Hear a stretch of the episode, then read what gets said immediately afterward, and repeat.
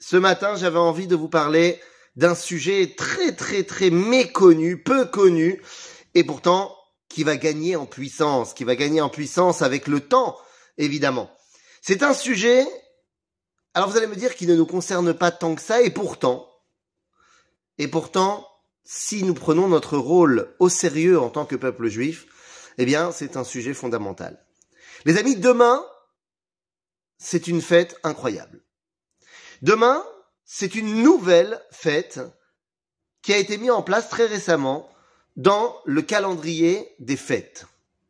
Oui, demain, c'est le 27 Rejvan. Et vous allez me dire, mais qu'est-ce qui se passe le 27 Rejvan? Eh bien, le 27 Rejvan, d'après le calcul de Rabbi Eliezer, l'un des grands Tanaïm euh, de la Mishnah, eh bien, c'est le jour où Noach est sorti de l'arche. Non seulement le jour où il est sorti de l'arche après le déluge, mais c'est également le jour où il a reçu les sept mitzvot de Noach. Alors effectivement, les six premières étaient déjà données à Adam Arishon. Lui, il a reçu la dernière, à savoir Ever Minachai, mais c'est à partir de ce moment-là, du 27 Reshvan donc, eh bien, que l'homme, dans sa version de l'après-déluge, peut se rattacher à Dieu par l'intermédiaire des Sheva Mitzvot Ben Noach, des sept lois Noachides.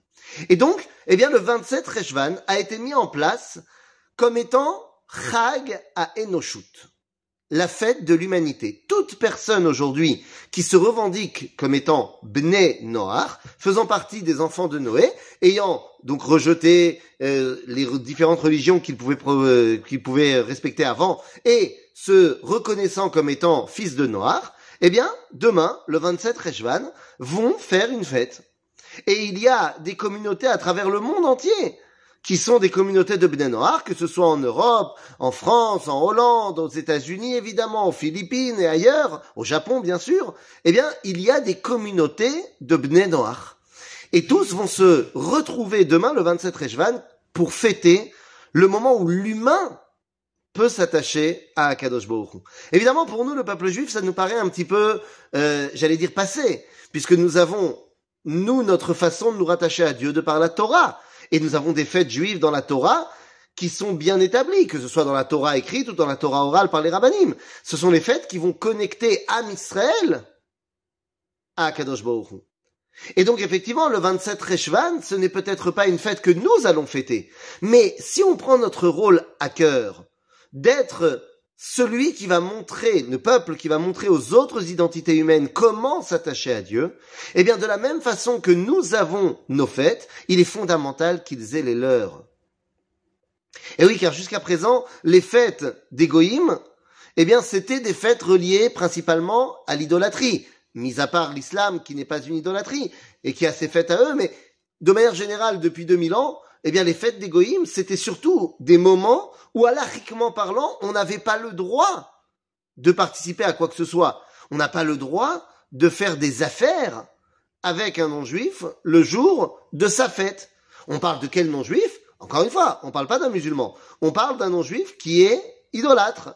Pourquoi on n'aurait pas le droit de faire d'affaires avec lui? Eh bien parce que on se dit que s'il va faire une affaire avec toi, il est content d'avoir fait son affaire et il va aller remercier euh, son idole, son idolâtrie et ce sera un peu de ta faute. Donc, on n'a pas le droit de faire des, du business, Beyom et DM.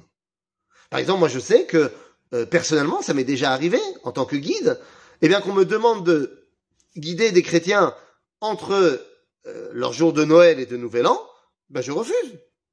Parce que c'est ma mâche DM, c'est le moment de leur fête, et j'ai pas envie du tout qu'ils en viennent à, à, cause ou grâce à moi, comme vous voulez, à venir euh, euh, louer l'idolâtrie.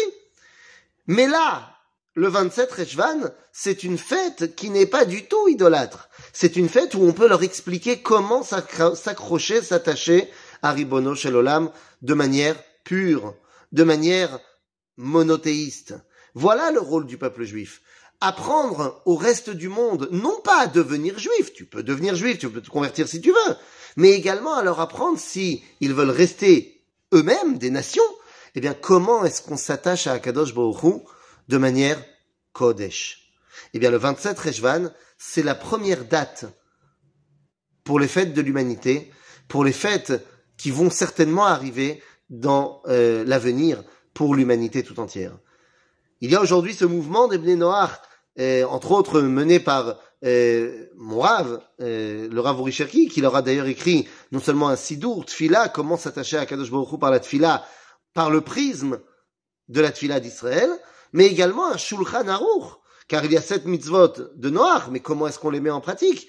Et oui, il faut savoir que le mouvement des Bnei Noach prend de l'ampleur, et nous, en tant que peuple juif, nous avons ce rôle de leur montrer comment on peut s'attacher à Akadosh Baruch Cette fête du 27 Rejvan, fête de l'humanité, est la première certainement d'une longue liste de fêtes où les goïms, en tant que goïms, et ce n'est pas péjoratif, vont pouvoir eux aussi s'attacher à Akadosh Baruch À nous de leur montrer comment on fait. À bientôt les amis.